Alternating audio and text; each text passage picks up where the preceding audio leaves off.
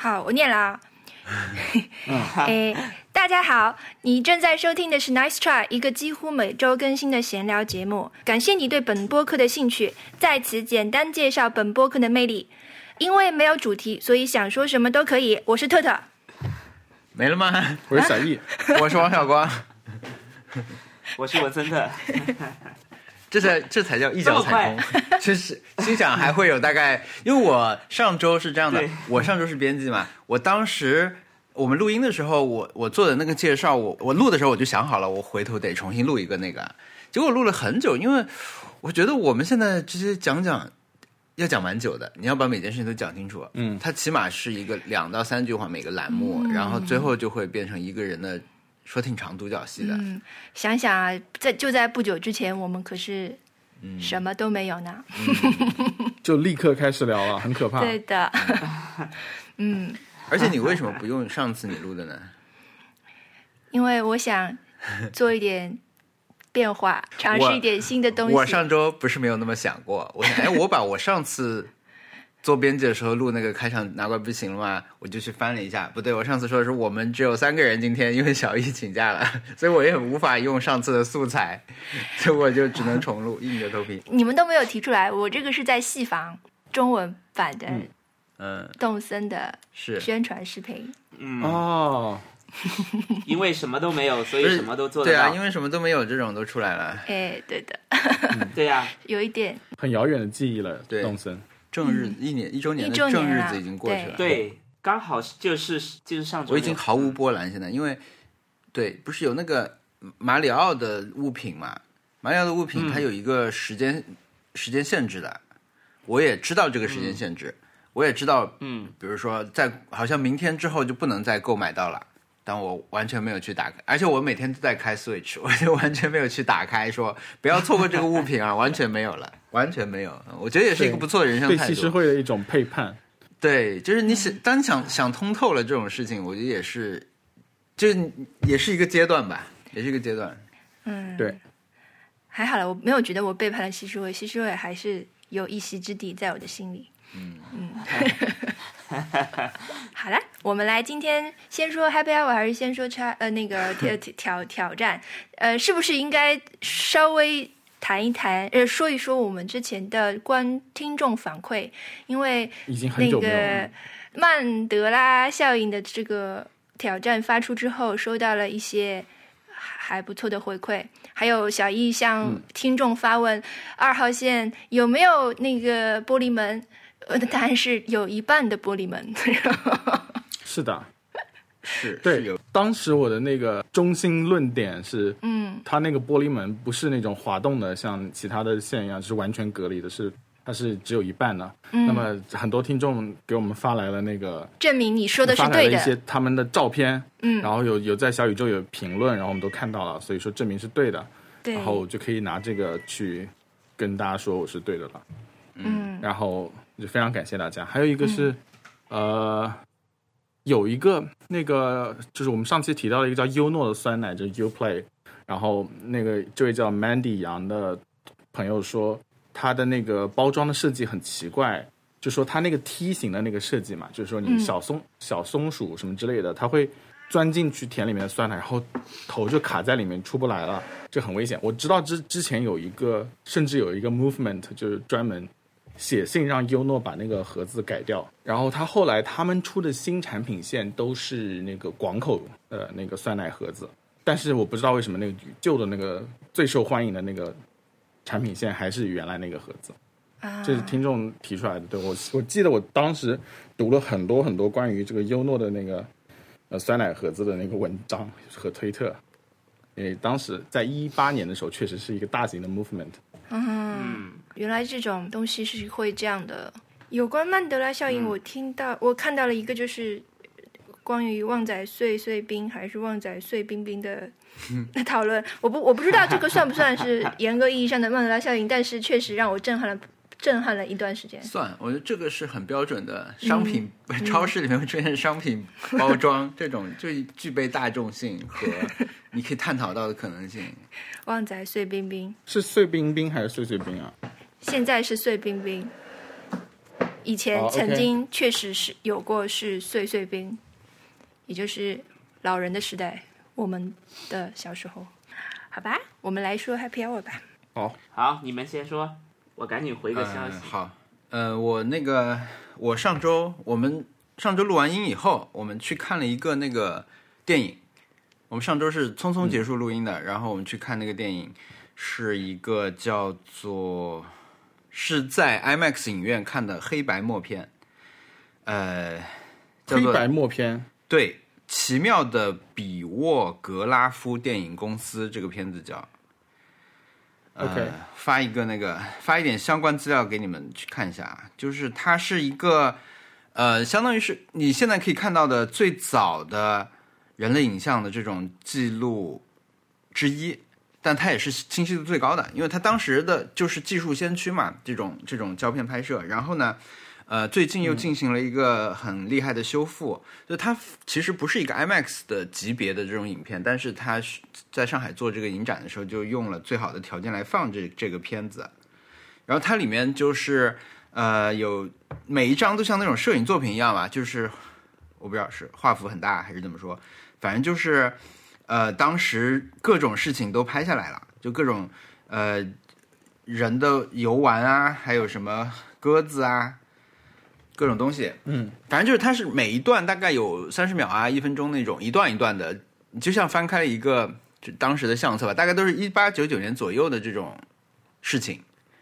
呃，在法国呀、荷兰呀、英国这些城市的街头去拍一些这种影像，呃，它的修复没有那个那么厉害，它不是因为去年有一个很火的是法国人打雪仗，嗯、可能很多朋友知道那个很火的视频，就是它那个是 AI 修复的吧，好像。它好像还是上色了，还有 4K 还有还有加音乐等等，反正那个是做的很厉害了。但我们看的这个呢，它没有那么修的那么好，但是呃，每一段的那种那种胶片的质感还是很不错，而且在那个大屏幕上观感也很好。嗯、中间就是。当然，你知道它不是纯粹那么日常的记录，它肯定还是说，比如说有一个大船下水了，那我们就去拍大船下水，对吧？还是基于一些大事件、大场面的去拍。呃，但是他拍的时候，显然就是一台机架好在那儿拍就好了，他也不讲究什么我要在叙事什么的，然后每一段之间也没有关联，他就是把能用的拿出来配点音乐这样放一放，所以就很奇妙啊，就像那种什么欧洲人的 vlog 什么的，嗯，就是老的那个老的那个资料片，感觉都会有一种就是被拍的人一直在盯着摄影机看的情况，有没有这个情况呢？有，呃，有时候有，有时候没有。就比如说，有有一个有名的人吧，他们家一家三口在喂鸽子，那个、其实就不太看，就小孩会看一看，但他们就已经很好像 OK 了，就可以这样。然后比如说帆船下、帆船上的这种渔民往镜头这边走的时候，他们还是会看一看，但是他们我感觉还是挺自然的。大部分时候，比如说那种庆典就不用说了啊，就是什么救火车在伦敦街上出开出消防局开出去的那种时候，大家还是在看热闹，还是在看那个救火车那边嘛。但是呃，有一些会有吧。但是最精彩的是那种人很多的场面，对吧？因为屏幕很大嘛，所以你在上面看到很多人在做自己的事情。有一个游泳池，他拍一个游泳池，拍了一分多钟，就是荷兰人在游泳，男男女女都有，然后就从这种池边的一米、两米、三米的跳台上上去，跳下来，上去，跳下来，在那玩，就那种，好像也没有盯着镜头看那些里面。对，但街头的那些就是，嗯，比如说是荷兰吧，应该是荷兰的街头，大家都穿着，全是男的，都穿着西装，死死的盯着镜头，嗯，凝视着镜头，无法移开目光。可能镜头里有二十 三十个人，然后一直在看着镜头，这样。嗯，我觉得可能也取决于这个人拍的这个人他处于一个什么样的位置上面，因为除了有这种纯粹拍摄的当时的一八九九年左右的欧洲人的日常生活之外，他也有一些有意识拍摄的，比如说汽车广告，广当时的第一个汽车广告，还有自行车广告那种，就是有有演出性质的东西什么也有一些，但就是这样一段一段很短连起来。对，就这个反正观感还是很特别的。嗯，我对这个东西最大的一个感受，一句话评价就是内容太空了，内容太内容太空了，它就是没有干货对对，没有干货，就全部是一段一段这种连起来而已，好像也没有什么深度。嗯，对，这个可以去是写评论，然后嗯，这就是奇妙的。所以这个是值得向我们的听众推荐的，是吗？大家也看不到了，现在他就放两场，已经放完了。对，哦，原来是这样。哎，然后是是。是，对了，我我有一个很那个的，就是我当我如果让我看这种类型的片子，然后我会、我会觉得里面所有人都都已经就死了，都已经不在人世了，然后感到一种 哎，对对对，对 mortality 的一种伤悲。是是是是，你想想看，一八九九年很久很久之前了，然后里面你即便是出现一个小孩子，他也是已经对，已经不在人世了，就觉得哇，然后那嗯。个帆船下水，对不对？如果没有记下来的话，现在已经不就是不是特别大的事情了，就是对。哎呀，会有会有会有这种感受的。嗯，哎，我还有一个感受，就是一百年前的现代生活嗯非常危险，就是大家的大家都有一种安全意识不高的感样子啊，就比如说在铁轨上开车啊。然后就是在悬崖边奔跑啊，大船下水的时候，你就是那个船入海喷起来的水雾，几乎就是可以喷到旁边的人，就是围观的人是被可以被那个水雾喷到的。对巨浪会掀到他们，看那个，但是他们还是在那里看。对，看那 个什么钱钱江大潮那种感觉。嗯，是，然后行驶在城市中的铁轨，有人在前面一直在穿马路嘛，嗯，就 有点危险，感觉看起来。对，所以这个片子呢，我觉得它本身其实也不长了，它就挑出来能用的，可能最后那个一个小时都可能都不到。对，所以，呃，那个观看体验当然就是现在暂时可能不太会有了。但是如果你对我们刚才说这种影像感兴趣的话，我的两个推荐，一个是法国打雪仗这个那个视频，那个是呃，我现在查了一下，一百二十四年前，呃，法国里昂街头一个打雪仗，那个我觉得还是很好看的，值没有看过的朋友值得去搜索看一下。呃，还有呢，就是有一个叫做持摄影机的人是。前苏联的这种，呃，但他就是内容没有那么空的啦，他就是有、有一个大的想法去组织这些，也是感觉零散拍下来的碎片，对，他就那个我觉得也挺值得看一看的，也可以内容不空。对内容没有那么空，对，这是我的三个 happy hour 之一，嗯我尽快加速一点啊。第二个 happy hour 是今天下午刚刚，呃，我们在两个小时前刚刚看完了那个。呃，之前在节目里面宣布退订的《我家的故事》，就是上一季的日剧啊。这个剧我觉得非常厉害，嗯、它是那种呃，现在完全不剧透不剧透来讲，嗯、有一点点难，但是呢，我觉得我还是有个角度可以讲，就是说。我们当时在这个，因为后来很多朋友来反馈啊，我在微博上发图的时候，就会有人来说：“哎，你之前不是放弃了吗？对吧？”就打脸。那我觉得也是活该。那个杜琪峰那个话怎么说的？做错就那个，对吧？你要做错要认嘛，对吧？别人说你就说你了，以后想清楚再说啊，没有问题。大家说的说的对，但是呃，这个剧首先我有一个相对独特的观感，就是它的。他的昨昨天他最后一集在日本放了以后，也是反响很好，很多人说这个可以进入什么日剧史之类的啊，就比较高的那种评价，就他编剧技巧特别好，觉得是工藤官九郎写的新剧。呃，我们今天看完这一集以后，也是觉得很不错。嗯，但我们的举动是因为我们在饭前看完的，然后吃饭的时候，我就是觉得我们要不再看一下第一集算了，就是我们把他的第一集当做一个不算隐藏结局吧，就是说是一个。你可以试试，就你如果看完以后，你可以试试再看一下它的第一集，我觉得也是一个不错的体验，因为它也是讲一家人的故事嘛。所以我觉得第一个观点就是，它的第一集可以当做一个不能说真结局啊，就是推荐大家看完以后可以再看看第一集，是这样一个。然后我这样看呢，我的体验就是，嗯，它当然是一个现在很多剧都会把所谓的这种伏笔埋得很好嘛，这个剧埋的也不错。但是我还是觉得它的第一集是不是那么友好？嗯，我还是觉得第一集没有那么好看，所以我们当时因为特特看完第一集以后，先说那个摔跤的我不看了，那后来我也是也我也放弃了嘛。那我的原因我们当时也讲了，就是摔跤和那个能剧我都不是那么感兴趣的。我我现在还是觉得他第一集各方面的节奏什么，当然也跟你要认识很多人，认识这个他的这个家里的家族结构啊什么也有关系。有一定关系，但是对第一集嗯就没有那么好，所以呢，如果你当时就是因为第一集观感不是很好的话，我觉得还是可以再看一看后面的，我觉得这是很高级的一个剧。还有呢，一个观点就是，嗯我在看这个剧的时候，感受到了编剧或者说创作者的这种权利。呃，不能说他玩的很爽啦，不能说他是玩的很开心，但是就觉得他可以，他很自由，他他他，而且他做了很不错的这种一个剧一个故事出来。对，因为呃，看完以后我也看到有人推荐了一个这种清单，好像大意就是说，如果你喜欢这个我家的故事的话，你可以沿着不同的线索去看一些不同的作品。啊，比如你喜欢，如果你喜欢上了摔跤，或者你喜欢上了能剧，或者你喜欢上了工藤官九郎，你都可以有一些相对对应的可以去看的东西。我觉得你现在当然回可以回去看胡宇龙这种，也是长濑智也演的，也是这个编剧写的，也是有那个是落雨吧，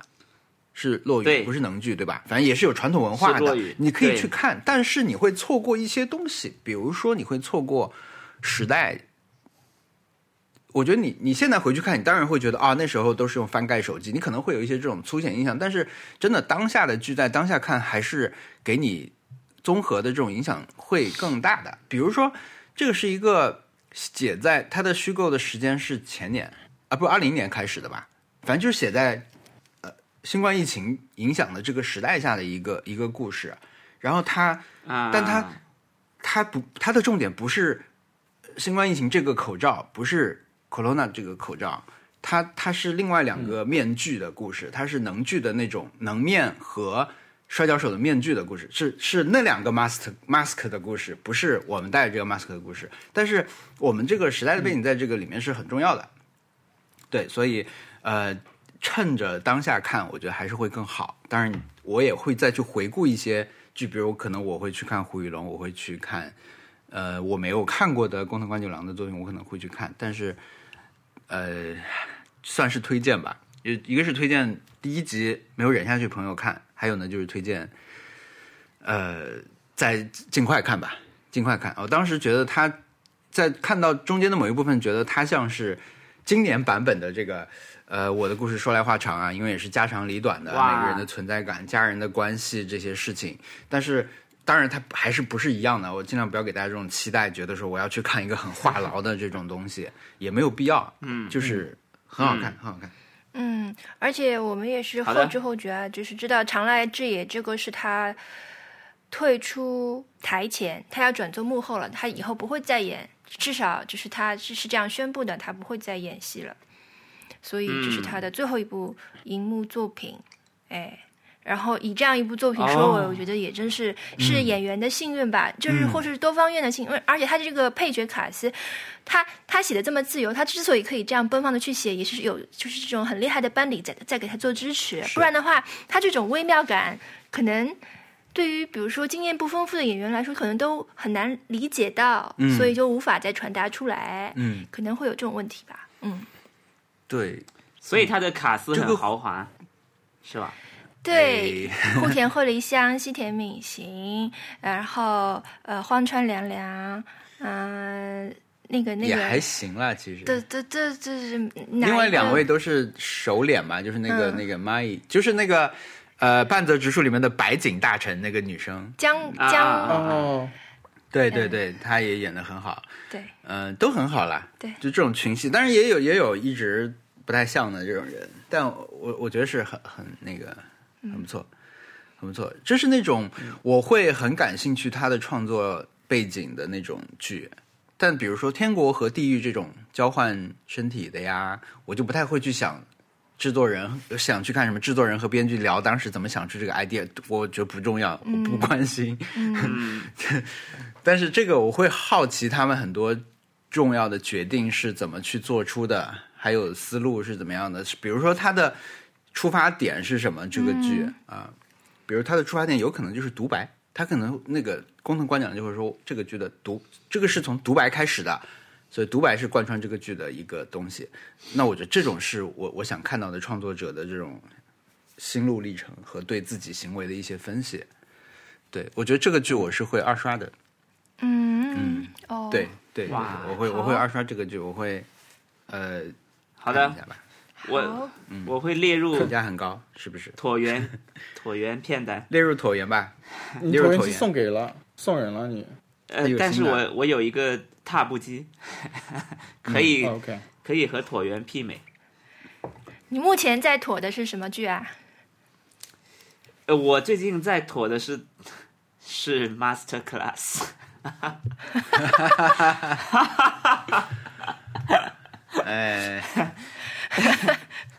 是什么什么让你就是开始这个开始的契机是什么啦？谁启发你？是不是小易推定？呃，是因为是因为呃，我看了一个，是因为 Master Class 找了两个广告行业非常非常厉害，我认为已经退休了的人 来讲课。嗯，就是我在上学的时候就知道这个人好像已经快不干了 的的人，就就是就是你知道，呃，广告行业有个非常厉害的奥美的创始人叫奥格威，就是他们就是跟奥格威那个时代，就是 Mad Man 那个时代，可就或者是哇。Mad Man 的末期的那个时代的人开的一个、一个课，嗯，然后我就我就听完了，觉得还是受益匪浅，还是很好听，对，很好看。我我推荐大家去看，叫 Jeff Gooby 和和什么，我我忘了另外一个人了，两个人，他们是那种搭档，你在椭圆机的时候听一个课啊，然后你如果碰到很想要记下来的东西，或者说是你觉得这个地方 啊我要记笔记，你怎么办？你会停下脚步，然后去记笔记吗？有的有的有的有的，我我之前就，但是我我是这样的，我就是椭圆结束了还记得，我就会记下来。啊，哦，是一个不错的标准。嗯，哎，我就会会那个吧。我因为这段时间很喜欢截屏嘛，嗯，但是在看一个剧的时候，截屏对我来说还是有点不太习惯。我那我当时也觉得说，那我看完以后，我还想截，我翻回去截，对吧？但是一个是你确实有有些就当时只是觉得挺好玩，那你完了以后你想，哎，我刚才有个什么想截的，你就会想不起来。还有呢，就是你要具体要找到那儿，其实没有那么容易，嗯，对吧？它往往就是很短的时间嘛，所以要找到那儿挺费劲的，所以我我后来也没怎么解，会有会有这种情况。我是第一次觉得就是完完整整的看完了一次 Master Class，因为以前有买过那个 Annie Leibovitz 的专门教别人摄影的，就我就没看完。嗯但是这这个是因为他们是两个人搭档，就聊天就聊完了，所以就很容易就看完了，也很好看。好这个。可以只用听的吗？还是它有不画面行，还是？得看。它有放很多哦广告，它有放很多所谓历史经典广告。那这样还比较值一点，是不是？对，干嘛？你希望给他他给你留作业？不是 有有举例的话，你 你看到会被没有那么沉闷嘛？不然的话，就跟电子书不是就很像了嘛？嗯，对吧？就是跟那种啊什么普通的知识付费，我本周也有在买知识付费的东西，我买了一个，我插播一个，它它也不算是我的 happy hour，就是正常 hour，嗯，就是我在看理想买了一个，天哪，我都想不起那个课的名字了，是叫做《西方的起源：古希腊经典选读》，因为我前段时间在看那个《奥德赛》那本书，嗯。那那个啊，在看《伊利亚特》，他不就他荷马史诗嘛，然后看了一半。就想说啊，那那既然有人解读，那我就看看解读好了。但是确实就是遇到那种情况，就是你在洗澡的时候，你就觉得错过了，就是就是还是还是想回去呃拖回去听，就是以我现在听播客的节奏或者方式，其实根本没有办法听完，就一节课感觉你你没有办法呃，好的，我今天睡前我就听到这里了。明天起来听的话，好像又要重新开始。嗯，对他，他是他是就是你得坐在嗯书桌前听的那种感觉。但他一节课是多长时间啊？一般呃，其实呃有长有短，有三十分钟的吧，好像，好像也有、也有几也有十几分钟的，就看看他讲的内容。对，对，所以给知识付费真的比较难。就我对我来说，我的习惯好像不太能知识付费。我之前看理想买买过那个贾樟柯，贾樟柯那个还好，它就是十五分钟一段嘛。那个我就记得我啊当时就开车去踢球的路上听，就可以听好几个，来来回回来回的路上就，所以短一点，嗯，感觉知识付费感觉可以短一点啊，因为它跟播客不一样，播客你可以拆着听，那个确实是前后文很容易断掉。对，一断掉就得重新听了。嗯，人名太长了，哪怕是贾樟柯讲讲古希腊，应该也是需要做笔做笔记的。就不能叫我它还什么寡姐之类的吗？苏格，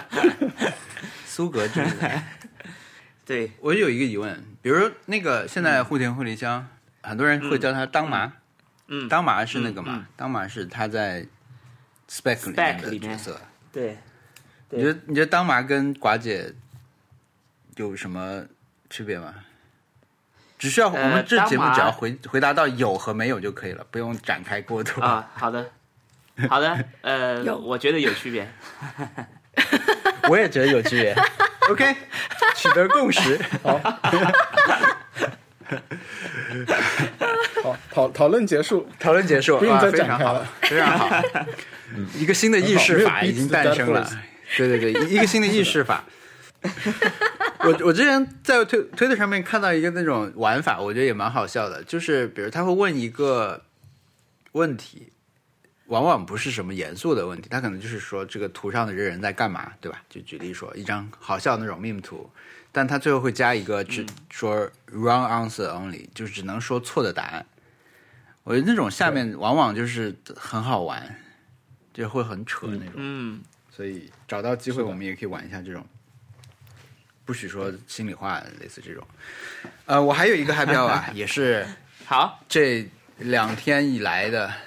呃，差不多四十八小时以内的一个 happy hour，就是嗯嗯，玩了那个新出的《怪物猎人崛起》，出了 Switch 上的那个。对，呃，我有一个有仪式感的开玩仪式，是昨天晚呃前天前天晚上嘛，就凌晨解锁的。我们是在篝火旁边开始玩这个游戏的，就等到了十二点，解锁时间到了，我们正好在外面，所以就连上手机热点，让它连到服务器验证了以后，就开始狩猎解禁。对，虽然并没有真的晚上就开始玩很久吧，因为一开始你还有什么捏人啊、取名字啊，各种学习就学到了很很久的一点吧，大概，然后就后来草草打两下就就结束了。因为我们一起去的那个路遥他也玩这个，所以我们俩都带上了，我就我反正我觉得是一个挺不错的这种体验。因为关于怪物猎人还有一个有意思的是，我第一次在。反正有一次我我们在那个藤泽，在东京旁边的一个城市，在那里有一天我们碰上了有一代怪物猎人的那个发售日，所以第一次体验了去这种、呃在在日本的游游戏店门口排队买游戏这种场景。但是呢，因为我没有预约当时，所以我其实是不能买的，好像是 3DS 的吧，当时。我是没有购买资格，所以我就看着那些人排队的拿出他们的整理券，买了拿了自己的游戏就走了。我就反正围观了一下，但我觉得那个仪式感还是不错，因为以前没有体会过这种这种销售方式和环节嘛。想想真的是莫名其妙，嗯莫名其妙。在一个很怪的地方，然后跑去看看那些，因为藤泽是一个感觉有很多黑社会的地方，对，就是 到了晚上，黑社会 会开着闪亮的车，闪亮的长加长轿车出来巡视的那种地方。我们不知道为什么，我订酒店订错了，订到那个城市。嗯，对，那里是去什么来着？就那个你要去看那个湘北高校，嗯，就是你想在湘南订对订酒店的话，嗯对就是我我们那是第一次去吧，反正就就订错了。然后对，这是一个有意思的开开玩仪式啊，那个在在露营地开始玩这个，然后到现在玩了好几个小时了，体感很不错。这一代因为我嗯已经之前有好几代没有怎么玩了，但是这一代我有一个非常强烈的感受，就是它改的太方便了，甚至让大家有点失去了那种啊这里怎么可以这样，这怎么这么方便？他做了特别特别多好像是跟那个 PS PS 四上面那个《怪物猎人世界》系列有一点关联，可能那个时候就改了。比如以前你《怪物猎人》不是分区的嘛，你从一区到二区，中间还是读盘，现在它就是全部是一片连起来的世界，像塞尔达一样，你在那儿跑就可以一路跑过去。还有就是很多很多以前你要特意去准备的东西，现在都不用了。就是以前你真的像在打猎，比如你你要知道这个这个怪，这你要打的这个龙，它从一个区跑到另一个区，你要知道它是它在哪儿的话，你要先给它扔一个什么染色球，让它身上有个染色以后，你才能地图上看到它嘛。所以就会出现一种情况，就是你打到它，打到一半它跑了，你不知道它跑哪个区了，然后你要不停的去找它，就很麻烦。但现在就很很现代，就像是有什么雷达一样，你随时在地图，你你到达这个地图的时候，你就已经知道所有的怪在哪个地方。就是我觉得不至于说每个人都觉得这样没有以前那种感觉了啊，没有那种丧失了以前那种乐趣。但是确实，我觉得对我来说是一个很大的一步。但玩起来还是挺爽快的，而且，呃，以 Switch 的机能来说，这一代的读取速度也好，画画面啊，各种表现都，呃，应该是目前最好的吧，比比塞尔达还好。我觉得如果那个旷野之息二做到这个程度，我觉得就就比以前会感体感要好很多了，就还要更好。嗯，对，是画面很好，还有就是它的整个游戏的这种世界观设置，我也很喜欢。因为它这它每次大概会在一种一个国家的那种感觉吧。这次这个村子是一个和风的村子，就是那种很日式的村子，所以它的里面的人的长相，就是这些 NPC 的长相，包括音乐，包括服装，全部都是这一个风格。然后呢，有两个很特别的地方，一个就是它的美术上面用了一种，我当时觉得这个好好帅啊，这种这种。像是毛笔画，然后上一些色彩，然后他对这种一个怪物的形态有一个很呃有一点像，但是又不完全像那种，有点像古代的插画。我我现在在笨拙的描述这个东西啊啊！但是特特看，我说给特特看说这个，我觉得很喜欢这个美术风格。他说他看了一下，他说啊，这是鸟兽细画，直接给我总结出来的一个术语，我就对。应该就是鸟兽细画的风格吧，我就很喜欢这种这种风格描绘的他们那些世界，嗯，还有就是他这种世界观的描述有一个我很喜欢的地方，是他那个每次你进这个游戏本去打一个新的怪的时候，他会放一个小的影片，是介绍，就相当于它的亮相，相当于这个怪物的亮相，比如你要打一个小一点的什么青熊兽这种，你进去以后呢，他会把先把。这个场景描述出来啊，青熊兽一般出现在什么场合？呃，它怎么狩猎啊？比如说连幼龙王，它就是一群小的龙去围一个那种食草兽，围了以后呢，莲幼龙王用尾巴割断很多竹子挡挡住那个路，然后跳出来攻击他什么等等，就是他的性格，他会去表现的。然后这个时候他是配一个类似能剧或者落语那种日本传统文化的那种唱腔来唱的歌词的，然后也有中文的歌词翻译，所以我觉得这个做的很到位。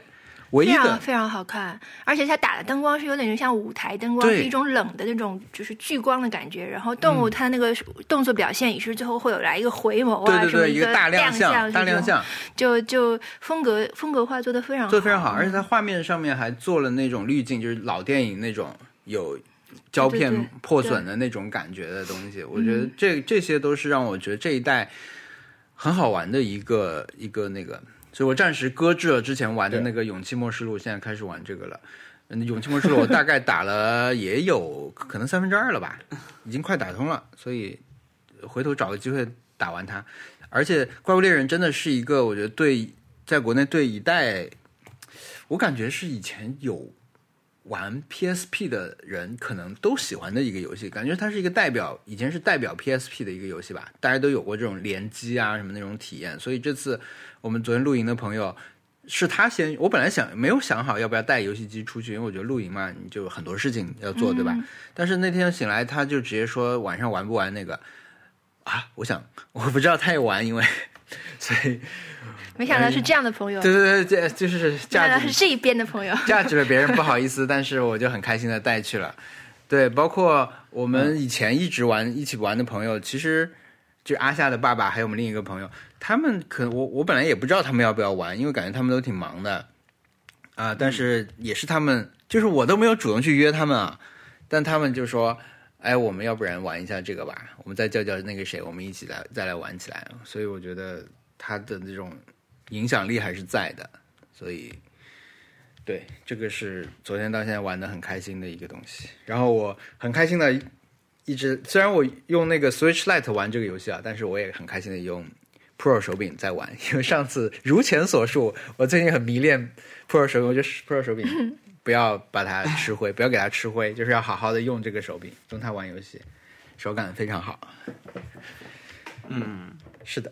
这就是我的对我我我昨天我我我的一些朋友是在直，就是他们在玩的时候在直播，你知道，就是他们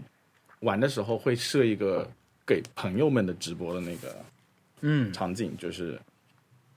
然后他们一直在聊天，然后我昨天是太累了就没有加入，就是有那种一个人玩游戏，其他人都在看的那种情况。啊，啊，对，那蛮很多好玩人都是这样的感觉，就是因为还蛮好看的这个东西，作为一个对看可看性蛮高的一个游戏。你知道他们简直了，就是会买那个 ring light，然后 就是把自己的那个自己的反应放在那个左下角，就跟那个你 Twitch 点进去一个直播一样，但是是给朋友看的。然后那个沙发上是坐的另外一个朋友，然后另外一个朋友就有些时候他打的时候手太忙了。他就会解释，就另外一个朋友就帮忙解释，就觉得非常专业。嗯然后大家都认，就是，但是我我我觉得进去的话要需要耗费一些社交力量，就是，嗯，礼拜五晚上一般都没有什么力气在搞这些事情，所以说都没有看，有点可惜。嗯所以这种场场景就好像是大家在一个朋友家一起聚会，然后其中一个人在玩游戏，但大家也可以聊别的，对吧？对，就是一个对聚会的场，就好像我们现在在这录东西，但其实我是在玩的，那有个屏幕在放，那大家可以看一看，聊两句，但也可以聊别的。嗯，是的，对然后就是很轻松嘛对，就是那个 Discord 上面的一个功能，嗯，然后我觉得很开心。不错的。然后呃，我我来讲一下我的 Happy Hour 好了。我的 Happy Hour 也跟看电视和电影有关，就是我最近一直在把那些之前看过的东西，就觉得很好的东西拿出来看。呃，星期就是上个礼拜我就开始看那个《发展受阻》了，就再一次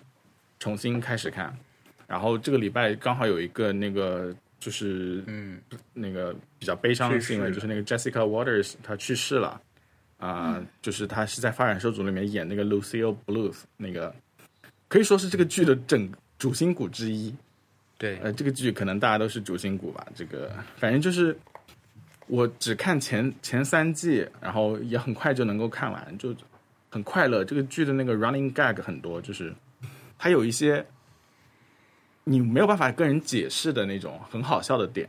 而然后它有一些呼应前面一讲过的一些桥段的一些很好笑的点，就很好笑。而有些真的很愚蠢，比如说什么呃。电梯车是一个，还有一个那个 business model，就是说你没有 business model，、然后那个 Job 就推进来一个 business model，是一个模特，那个帆船展销会上面看到的美女模特，就他这是 Blues Company 最新的 business model，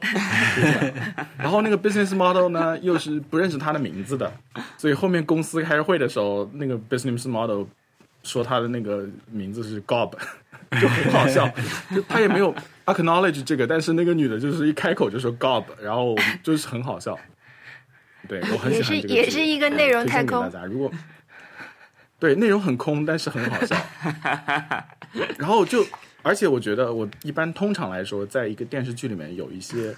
伦理梗的话，我都会很反感。嗯因为这个很恶心。但是，嗯，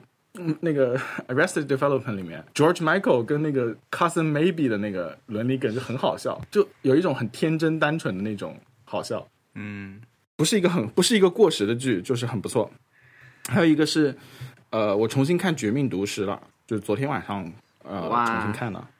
就是从第一季开始。因为我当时第一季看的时候应该是二零一一年，然后那个时候可能是真的是只看剧情，呃，没有仔细看里面的一些对话或者是一些场景，因为有很多那个《Better Call Saul》的那个粉丝会说，呃，《绝命毒师》这个剧跟《Better Call Saul》比起来，可能《Better Call Saul》会更写的更好一点，就是说他那个对话啦、场场景啦写的更好一点。嗯但我觉得就是《绝命毒师》还是厉害的，就是你刚开始，它每一期结束的时候给你留下的感觉，其实跟很写的很好的《Better Call Saul》的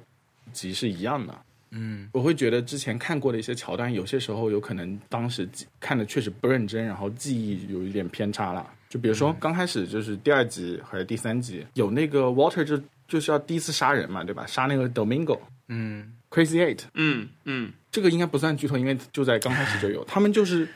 Walter，就是跟他在在一个晚上在那边喝啤酒，边喝啤酒边聊天，说我以前去过你家的家具店。然后 Walter 就是跟他一直在聊，就是唱他们家店的广告词，说他们家店广告歌很蠢啦，说他爸很凶啦，他爸喜欢卖人的 extended warranty，他的小孩的摇篮是在他买的，就两个人就在这边闲聊，闲聊就是那种你在火车上或者是在地铁上随便遇到一个人，他跟你闲聊的那种感觉。然后说，哎，这个世界真小。就是 Walter 就开始说，哎呀，你就是跟他说我是那个，呃，得得肺癌的人，就是因为他刚刚前面在他面前昏倒了嘛。Domingo 就就感感觉好像理解了 Walter 是不是为什么要开始制毒这件事情，然后那个那他就不想，肯定是杀这样子怎么杀得下手，对不对？你去杀一个人，怎么可以跟他做这样子的闲聊，对不对？然后他就觉得可能对方是理解我的，那我可以放他走。然后他那个一上楼，发现摔摔碎了一个盘子，发现拼不起来，少了一块，是有人他 Domingo 藏了一块，肯定要是伺机杀他。然后他就他就一个人在厨房里面崩溃，说为什么要这样对我？就是写的非常好，而且这是一个电视剧的第三集，第三集的话就有这种类型的《绝命毒师》和《Better Call Saul》粉丝很喜欢的这种好的那种叙事啊，我会觉得可能之前真的是错过了，我可能会想要把这些东西都再重新看一遍。嗯对我很快乐看这个。你你我我觉得有些时候看老的电视剧，比如说我之前看那个《六尺之下》，那会有一些很过时的一些事情，比如说说一个人是 retard，就是这个是现在是不可以说的，因为你是在嘲笑残疾人嘛，对不对？那么嗯，在一些一些什么很奇怪的一些就是男女关系的一些桥段里面，男的就突然就很容易发火，就是一下子发火乱砸东西。我觉得在现在电视剧里面也不会出现了，除非是想要把这个人的形象给毁掉。那之前的话是真的是主角会出现这种事情，就是会控制不住自己的愤怒。那这种事情算是很过时的，但是没有在《Better Call Saul》里面出现。《Better Call Saul》里面虽然也有一些啊、呃很不 OK 的桥段，但是都是在那个哦不是哦，我说错了，应该是《绝命毒师》里面没有出现。就是虽然有一些很过时的桥段，但是都是那个角色会做出来的事情。比如说，呃，Hank 带那个 Walter 的小孩说去要给他进行禁毒宣传，因为他他们觉得好像他小孩在吸毒，吸吸大麻。那么他就是带他去一个很垃圾的 motel 的停车场，然后随便叫一个人，结果那个人就是那个 Wendy，就是后面会出现的一个角色的 Wendy，然后就疯狂的取笑他，并且就是来贬损他，来让他来让 Walter Junior 知道自己不要吸毒，这是很不 OK 的事情，因为你别人走上这条道路，不是因不是用你，就是不是给你来上课用的，对不对？这是一个很惨的事情。那么这个剧没有把这件事情作为一个很好笑的点，而是那个 Hank 这作为一个 DEA 的作为一个警察，他真的会做出这种类型的事情，因为警察就是有这种嗯那个权利，然后他们就会有一些权利上的一些搞不懂的一些呃一些不好的地方。那么对我我我觉得我可以继续看下去啊，然后也不会觉得有一些不好的那个有些 yikes 的地方。对，anyway，反正就是这个 happy hour。嗯，嗯，我觉得重看应该会很爽。我有很多剧都想重看，但是一想到重看但是会 花很多时间。有很多好的剧，比如说《Sopranos》，但是《Sopranos》里面有一些就已经不太 OK 了，里面一些 running gag 已经不太 OK 了。但是对他，呃，就这个会变成你你的一种障碍嘛？就是说，这里面的人做的事情，在现在看来是不不对的。他应该是在嗯，比如说之前被，比如《卡萨布兰卡》这种电影，你是婚外情吗？不是，就种族啊这些嘛。哦那么，如果你现在再去看，你会觉得他，因为他们当时，呃呃，就是这个这个价值观是不对的，或者类似刚才说的这种，Hank 做了一件，呃，如果在现现在在现实里面发生，就会被肯定会被人说的一个事情，它会影响你看这个剧吗？不会影响我看这个剧，但是，呃，我觉得汉克做这种事情，呃，做我刚刚说的那件事情，跟另外一种呃会让我觉得看不下去的那种事情，好像还是不不太一样的。因为确实汉克在那个时代，或者是现在的汉克也会做出那样子的事情，对不对？嗯。但是比如说像《六指之下》里面，我记得很清楚的是有一个桥段是呃男主的那个呃女朋友，他弟弟开了一个画廊，那个画廊里面有拍摄影作品，那么摄影作品拍到了那个男主在墙角撒尿，嗯。对吧？嗯。然后男主就在画廊里面真的是大吼，然后就是感觉要摔东西的那种感觉，就是大喊。“make a scene”，就是所有人都在看。嗯。然后就是以此说这个就讲了一集，说这个会影响我们的关系什么之类的，然后会向他生气啦什么之类，到最后道歉和解就很很通，就是怎么讲很通俗的一个那个一个 trope，但是我在看这种事情的时候，我会觉得看不下去，因为现在的人可能已经不再觉得这件事情是有趣的了，对吧？就是不再觉得呃、你在对着一个亲密伴侣大声的发脾气，而且因为很小的一件事情发脾气，不再觉得是一个可以越过的一个坎，嗯就是不是那种他们他们的和解对我来说是不 OK，我觉得这个人就是 red flag，那我觉得他就不应该跟这个人在一起。那我对主角如果产生这种感觉的话，我会觉得这个剧可能会不太看得下去。哦但是汉克的话，这件事情是就是他会做出来的事情。那么你现在我们可以用一些批判的角度去看他，但是这个确实是他这个人设，就他人设没有他，对，就是而且我可以照着这个人设我我想问这个，其实就是因为我有点没有搞清楚，就是说这个所谓的不 OK 是说，呃，是是 Hank 不 OK，还是这个写写剧本的人这种方式不 OK？因为我我觉得他如果是剧中的人做了这件事情，那显显然他就是用这件事情来描述这个人的性格嘛，嗯，对吧？他，嗯，因为他我们他剧里面不是，尤其是你说到像《黑道家族》这种剧里面，理论上所有人做的事情都是不 OK 的，对吧？对，对，可能再说再再再那个一点的话，就是说，如果剧中的人他被剧中的他他做的不 OK 的事情被剧中的人接受了，而且我觉得好像电视剧觉得这是可以愉悦的一个事情，说是甚至是一个 comedy relief，就是一个搞笑的一个点，嗯。就是完全不 OK 的话，那就是他们觉得这件事情可以挥挥手过去了，但是以现在价值来说是不，是不能轻易的抹掉的，就是是这个人的一个人设上的一个污点，嗯我觉得会会看不下去。但是如果这个人的人设就是这样，他是一个讲一个反派的事情，他只是给你展示而已，我觉得是可以看下去的。可能我没有讲的特别特别好。我觉得小一是在评他，你是在选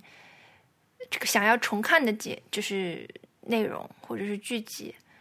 但是可能比如说我没看过《Sopranos》，我也没有看过那个《Six Feet Under》，但是我觉得这个这两个剧，可能你如果是初次看的话，哪怕是在现代看，可能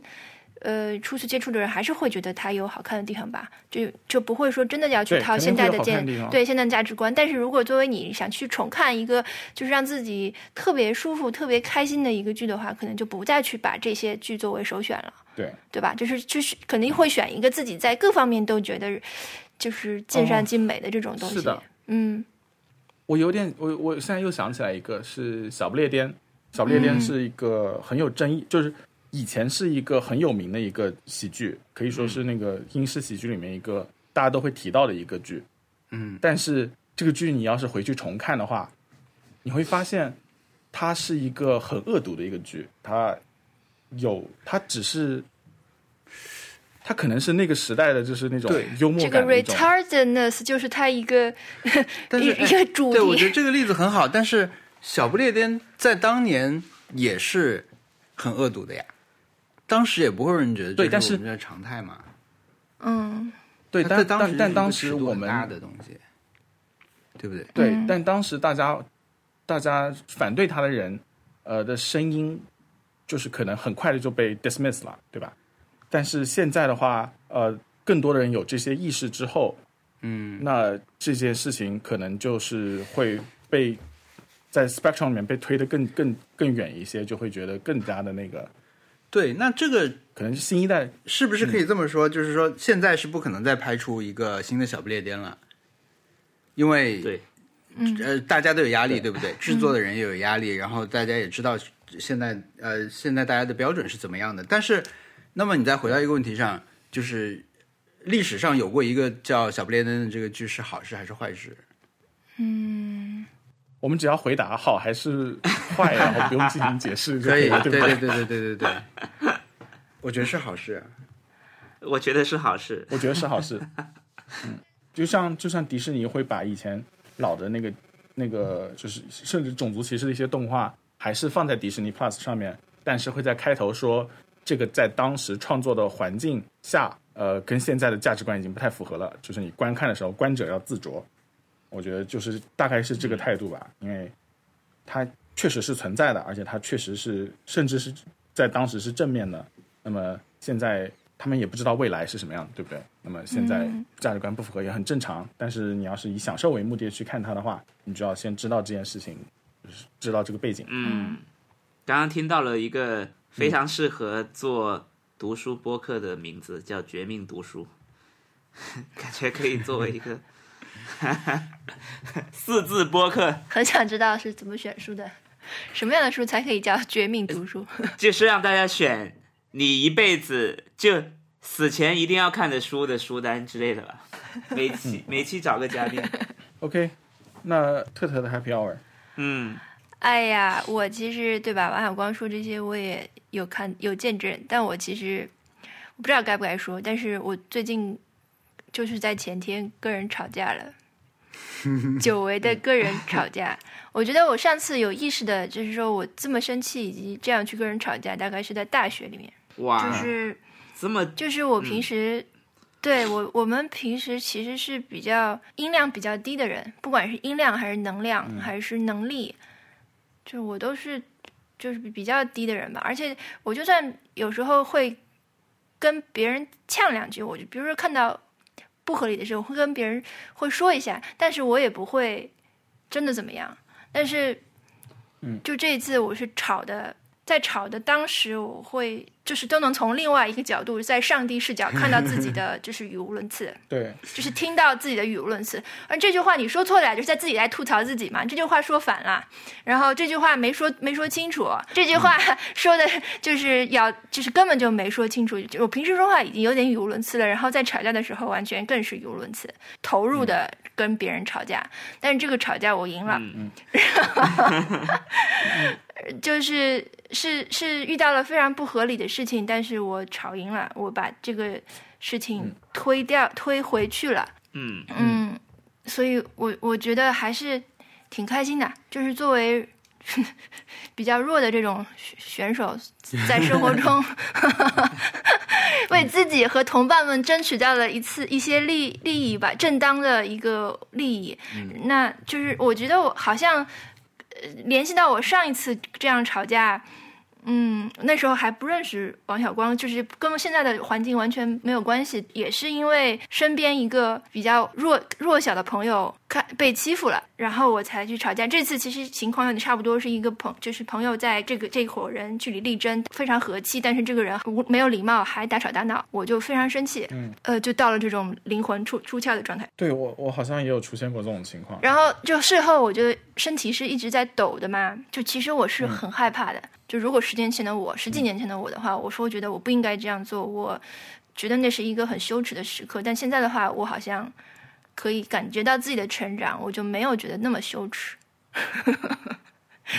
我还是，当然是，就是那个激动的那种心情还是很难控制，但是我觉得没有那么羞耻，我觉得，嗯，可以，不错。以后如果再这样的话，我还要吵，然后这种感觉，嗯嗯，吵赢了就好，吵赢了是一件很很厉害的事情。对，真的快乐。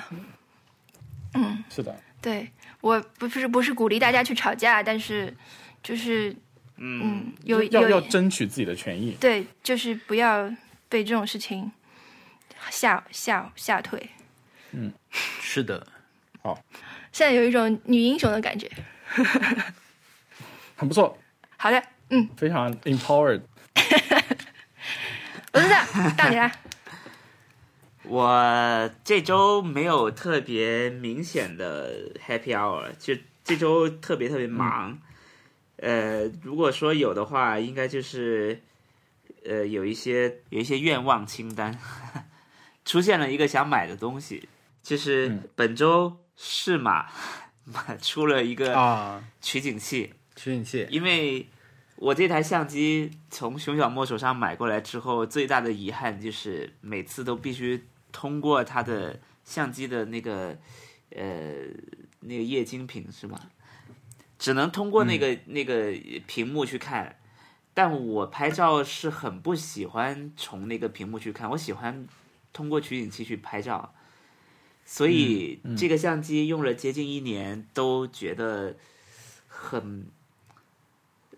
怎么插口话气叫做很不得劲，就是 你的这个平舌音发这个真是 有点怪怪，很不得对，劲。就是那个意思，对。对，就是我觉得我我我没有我很不满足，就是你知道他他总该有一个取景器吧？就是很多嗯，就是很多相机，它在研发的阶段发现自己没有取景器，都会增加一个配件，说你可以加钱买一个取景器来使用这台相机。但是我真的跑到适马的店里面去问，我只要拿着这个适马 FP 跟他说有没有取景器嘛，他说没有。他们第一反应就是没有，甚至都没有第三方，就是没有。然后最近嗯终于官方出了这个，哎呦那，我现在非常期待。对，是已经买了吧？我觉得没有，现在还不还没有出，但是一一听价格都还是挺贵的，因为当天晚上同期还出了索尼的一个大狮头的镜头，嗯，索尼 G 系列是大师系列，是一直以来都是、都是蛮贵的，质感很好的镜头。大概在它这次以前这个镜头一般都是在一万以上的，但这次只需四千多，而适马的取景器就是四千多。天哪，取景器要四千多啊！这个取景器，对啊我有点不明白，怎么装到一个没有取景器的相机上啊？呃，因为适马这台相机，它它之前号称是世界上最小的全画幅相机，就是因为它把所有的功能，它把所有的可以拿出去的功能全都拿出去了，导致这台相机、它是一个，你可以把它想象成一个有很多接口的相机，嗯，就它本来就是为了多接口而存在的。它出这台相机的时候，就是呃像模型一样，像乐高积木一样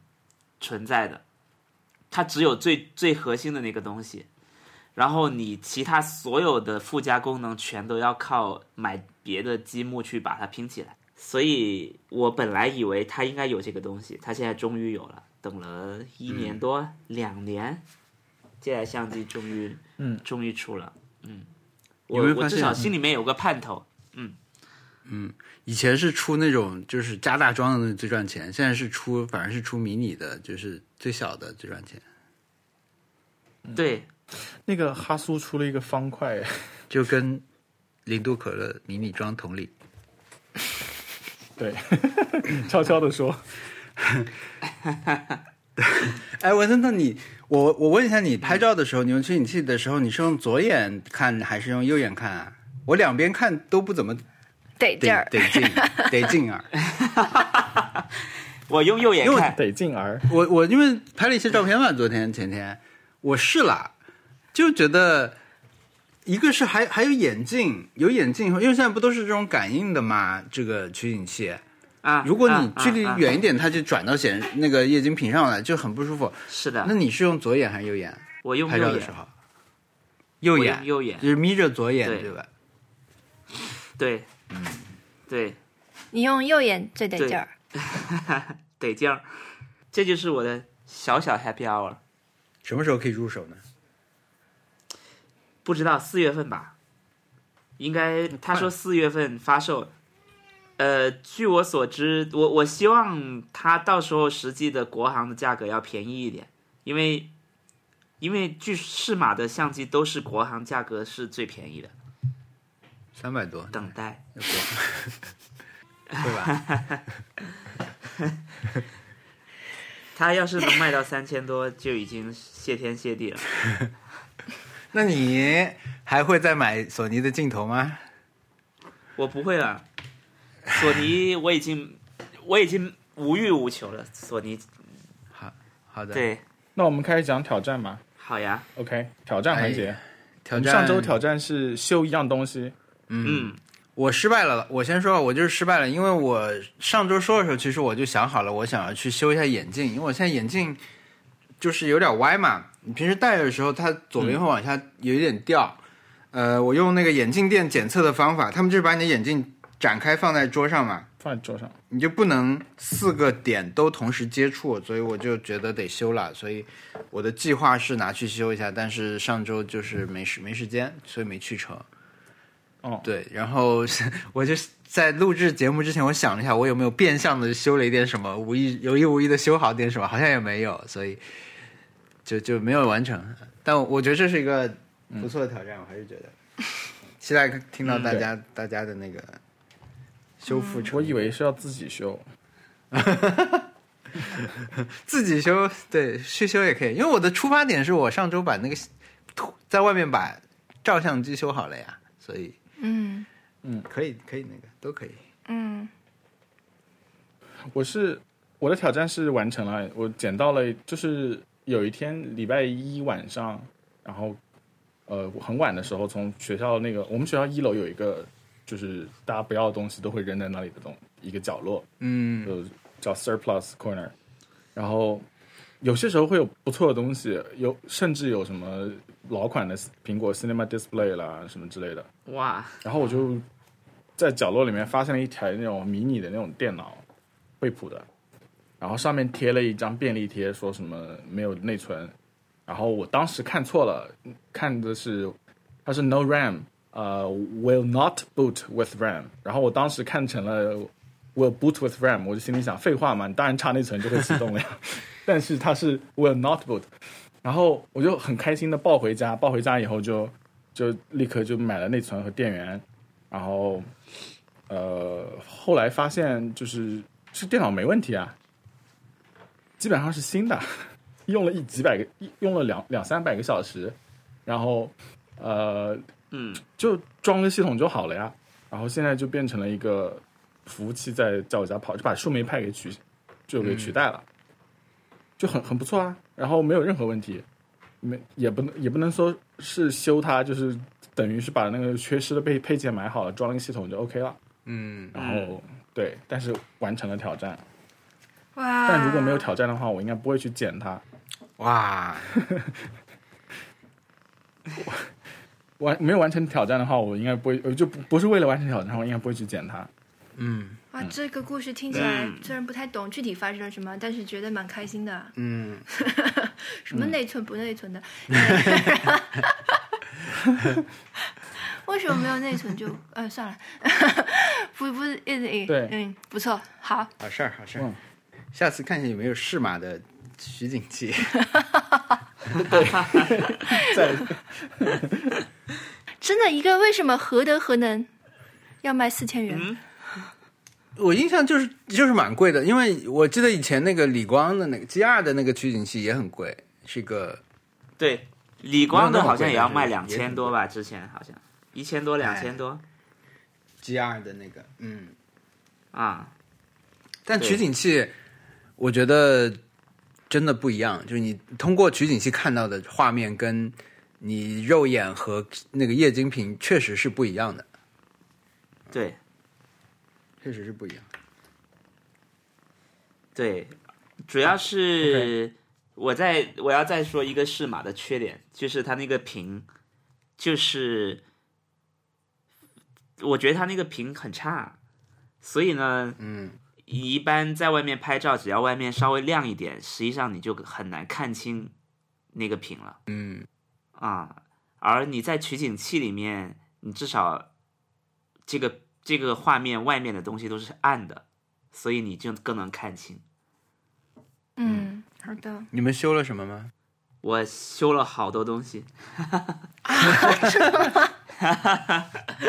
我今天在录之前还在修东西。修什么？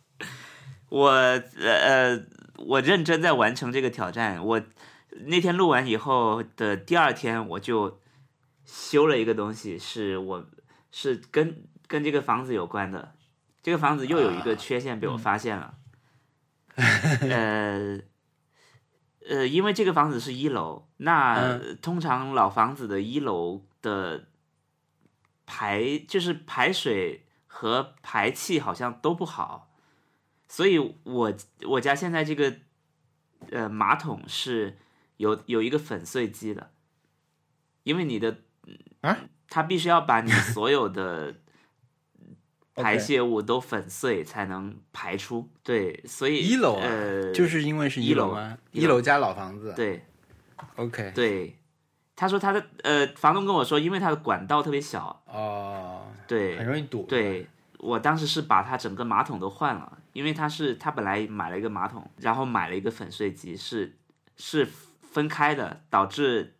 整个厕所特别挤，所以我买了一个一体、一体的，就把那个空间稍微压缩了一点。但这个不是我我要修的东西，我要修的是抽油烟机。我家这个抽油烟机，就是因为呃，就是我我发现有一天我我自己在家，家里面突然传来了很强烈、很刺鼻的味道，是邻居家肯定在做什么特别辣的东西，感觉好像他在做麻辣烫一样。我整个家都是这个味道，没有任何的办法，我只能让他排出去。然后我就找了呃师傅过来修，他就说，因为你家是一楼，所以所以你家的那个抽油烟机的管道没有办法，呃呃，就我不太知道具体具体原理，反正就是管道的原因导致，通常只要你开抽油烟机，你的抽油烟机跟管道之间是有一个有一个有一片叶子，当你呃使用抽油烟机的时候，那个叶子就会被气冲开嘛，你家的呃气就会被抽进一个很大的烟道里面，那个烟道是共用的，就是随着那个烟道出去。但是呢，因为我家是一楼，那他他说给留给留给我的空间很小，导致你使用过一次抽油烟机以后，那个叶子就不会掉下来了，所以等于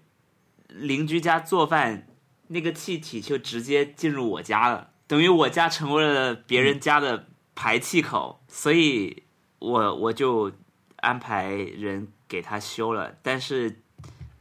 但是结果就是没有修好。为什么呢？就是因为一楼的原因，他说你你，他说他现在也没有办法，他就是没有办法去让那个那片叶子不掉下来，所以建议就是不要用了，建议我就是如果我不经常做饭的话，还是不要用抽油烟机了，不要让这个气把它冲开，就它永远不要打开就好了。这就是我第一个尝试失败了，本周的挑战第一次失败了。后来我就尝试了第二个挑战，就是我把我家的院子，呃，做了一个修复吧。就是我我我家的院子是那种是那种很破败的一个院子，然后我我我请了一个朋友，他就是他是做那种电嗯呃也不是建空间设计吧，他就帮我看，然后建议我把把地板要铺平铺一个黑色的防腐木板在上面，他说气质马上会提升。本来是什么地板？石板。本来就是本来是地砖？很滑的那种地砖，就是一、哦。一到雨天会很滑，所以他说你铺防腐木板就好了。然后今天防腐木板就到了，所以我我整个下午都在铺，买了一百片 防腐木板，自己铺，是自己铺，因为因为淘宝店家的那个 他的那个广告语叫做“小姐姐都可以铺好的木板。No，oh no，” 所以我就买了，就是非常简单，这是宜家也也有卖的那种木板，嗯。它的底部就是可以可以拼起来的，嗯，就我们以前那种。对，应该是吧？铺院子应该蛮合适的。嗯，嗯，因为下雨啊，什么水嗯冲一冲，什么底下就干净。不然以前我们铺在阳台那个底下，它藏污纳垢嘛，而且嗯我们以前猫厕所也放在上面，所以猫砂会掉在里面。我们买的还是那种有缝的。但你养那个嗯院子应该挺好的。对，对，文森想想应该蛮好。文森他有很多条件可以做这个挑战，因为他这新家感觉嗯他还在慢慢的展开在他面前。嗯，对铺好了觉得怎么样？对，立刻不一样了吗？呃，铺好了，因为今天下雨，所以就、啊，就还好，还好。我本来还想刷墙呢，还想把院子的墙刷成白色，然后我那个呃朋友说，他说你有一面墙千万不能刷成白色，因为 因为你你你看出去，你在家里，你在你的客厅里看出去，底部是黑色，外面是是白色，然后外面有有一面墙是那种被雨水冲刷过的痕迹，就会特别 特别馋，很很灵修，很灵修。啊，所以他就建议我那种那种，啊，对他留留着那个痕迹，就就不要弄它。嗯但现在我家，即使是我我到录音前都还没有完成，是因为呃那个木板很很难契合，很难完美契合我家的空间。就你你总会有一些缝隙是那个木板没有办法放进去的。嗯，所以呃，明天还会倒一些小石头，把那些 把啊那个地方给铺满，就是就算是修好。是一个算通用的解决方案，确实是。哎，对对对对对对，那你铺这个东西，我觉得很适合听播客、啊，是不是？对对，是的，这种劳动，对。然后我我反正我基本上真的是在经历那种装修会遇到的各种事情，简直像自己买房一样。嗯，真的是，我觉得呃在这个住进来之后，为了改善它，真的经过了很多，就累积了很多以后的装修经验，宝贵的经验，对的，嗯，应该都是宝贵是非常经验。宝贵嗯，啊！我觉得我已经我已经能帮别人去装修了，是这。就是以以后朋友要家里要装修，我可以给到他很多经验了。就这里要怎么样，那边要怎么样，我可以去去嗯去去去参谋，呃去去就是去指点江山。嗯，我目前还有很多很忐忑的事情，比如说我这个院子弄好之后，我我得种点植物吧，但是我嗯我完完全全对植物是一点点、一点点认知都没有，这个嘛，所以我你就去我花鸟市场看看。对，但这个就是，而且我想这件事，情，嗯，嗯，你说，我我就是我不知道怎么去想这些事情，我我我我就在想，哎，呃，这个据说这个海娘这个没有那个好看，但这个可以防蚊子，就在看这种东西。是在只有这个程度是吧？是防蚊子、就是醛、绿萝就是吸甲醛是？源自源自功能的美学。嗯，OK。这一年里面，让我对布置这件事情完全失去信心的就是动物森友会。我觉得我玩动森已经证明了，我即使照着别人，我也摆不出一个特别好看的东西。我可能有我想象中美好的那种那种布置出来的感觉，或者我觉得这个人的风格很好，我也想弄一个一样的，但是就是无从下手，你不知道那个层次感是怎么出现的。对我觉得这一刻可能我已经没有办法补上，但是植物我觉得呢，它是一个好弥补的东西，所以就可以尽情试一试吧。反正你买了活的，它后来也会死的呀，对吧？很多人种这个琴叶榕 种不活，就是种不活。大家天天吐槽，我这个我就不想再种琴叶榕了，回头还是想买琴叶榕，因为它就是好看，但是很难种。我们为什么这棵能能这一盆能种那么久，我们也不知道，我们也不知道它为什么没有死。别人就说，我以前发照片，呃，我拍视频旁这个琴叶榕会放在旁边嘛，人说啊，你这个长得很好的，怎么弄的？我们也不知道。为什么它没有死，我们也不知道，就是这样一个情况。但是可以试，可以植物还是可以试。嗯，但是有院子，有院子会好很多。嗯在院子里养植物，就是成活和就是发展壮大的几率是很大的，所以期待你的尝试。我最近，呃其实其实我我也是这样的，就是我对于很多事情是无法去想象的，所以我在大量看的东西都是我又去看 City Boys 到底是怎么种植物的。哎，我也是收集了一些图片啊什么的。我其实看到了一些是适合我的，就是我我觉得我很难拥有很多植物，我不是竹顶针，竹顶针自己花了几万块钱在在养植物上面，就有点太疯狂了。我我应该对我来说应该都就是种几盆差不多就行了。我我又发了一个，本周又有一个 City Boys 的图，是我、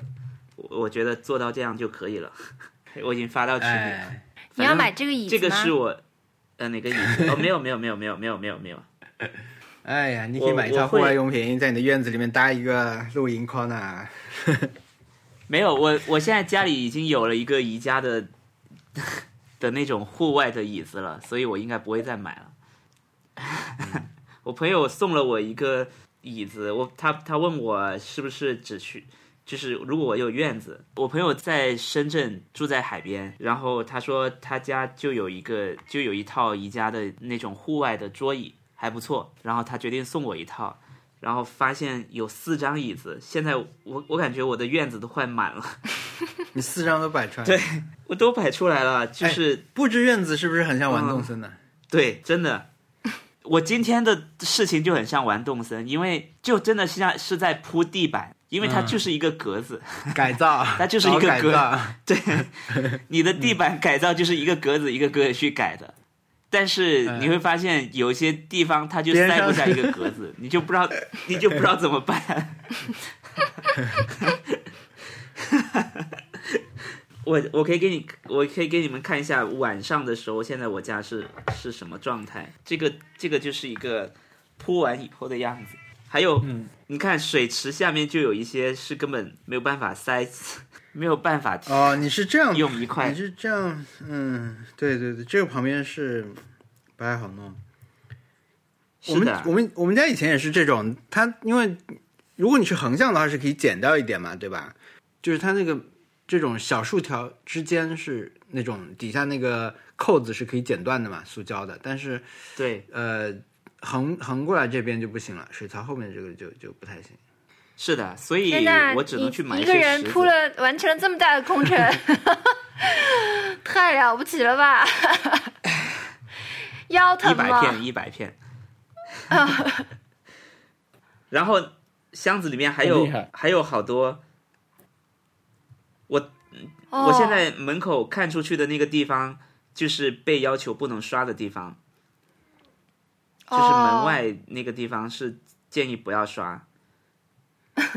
让他这边建议您留点不要刷禅。意。对，呃，真的是各种大工程，真的是在 装修了。不错的，嗯我觉得黑的是蛮好看的哦。嗯，但是还没有弄好，还还还在还在过程当中。嗯，希望早点弄好。嗯，那我快速再提一个我在完成的挑战，但是还没有完成，是也是在 fix 的东西，就是在 fix 我的生物钟。你的生物钟怎么样？呃，因为我生物钟在一个月前被破坏了，嗯，被我我的生物钟以前是个地铁生物钟，所以 偶尔还是会按照地铁的那个那个状态醒来。但是我现在想调教的是，我希望我我希望我我有早上的时间，我我希望我我是个晨间人。嗯，那不就是地铁啊地铁生物钟吗？地铁生物钟有点太早了，五点半有点太过分了。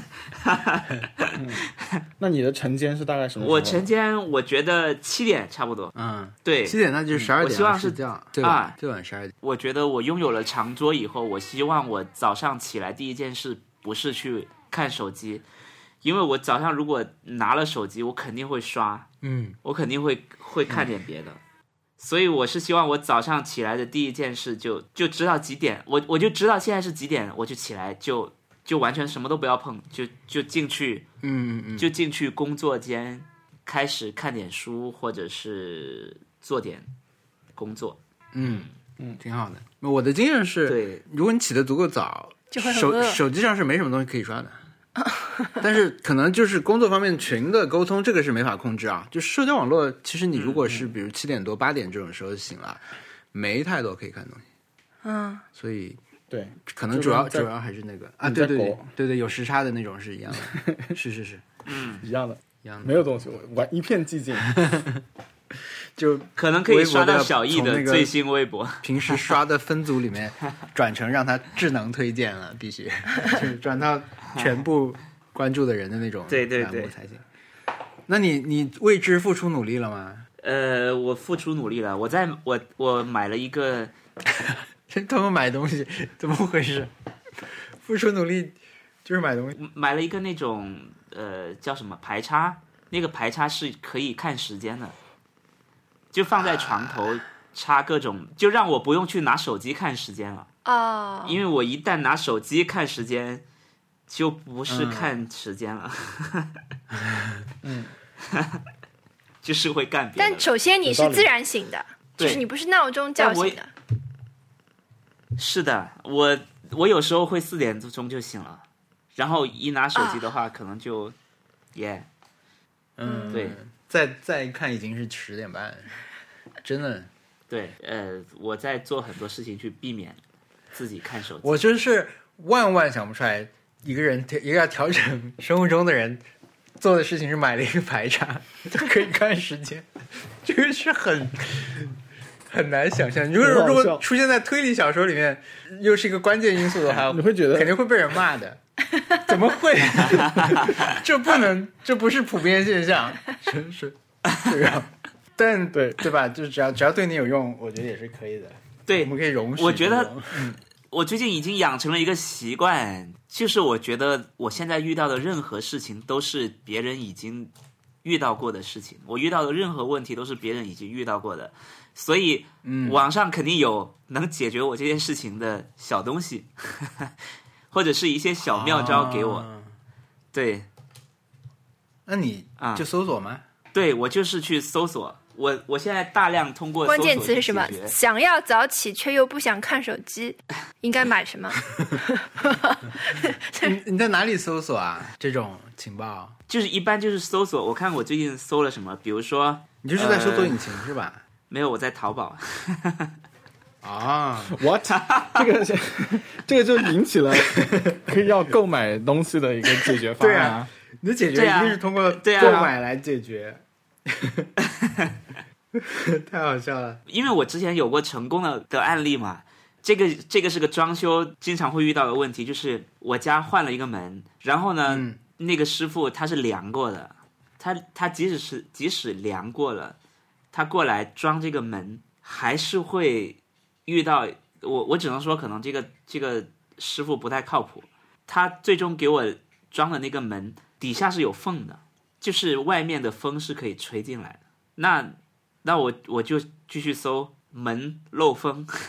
然后就就有很多很便宜的解决方案，非常好用，非常一下就解决了。这个是一个实体物物件的问题，你是睡觉的问题。或者是呃，比如说在沙发上想充电怎么办？啊 就这种，然后就有五米长的充电线，呃，就是有一些，就是有一些茶几是可以是可以带充电线的，它可以把你的线收纳的很好，或者是你的床头柜可以充电，各种。天哪，我觉得，我觉得只能说大家大家太太多解决方案了。但是我好像嗯现在一般就是会是直接刷到说啊，原来还有这种东西，但是嗯还没有到走到那一步，就是说遇到困扰的时候，先想有这么一个产品，是一个很不错的思路，我觉得。因为有很多产品，因为有很多产品是很是真的不是那种花大价钱的东西。嗯哎，我们对哎，我觉得美国肯定也有很多这种这种产品。我们下周能不能一人找一个这种匪夷所思的产品？不用买啊，就是找找一个这种可能别人我们四个人里面可能都别人想象不太到的这种产品，比如说显示时间的排查，对我来说就是一个，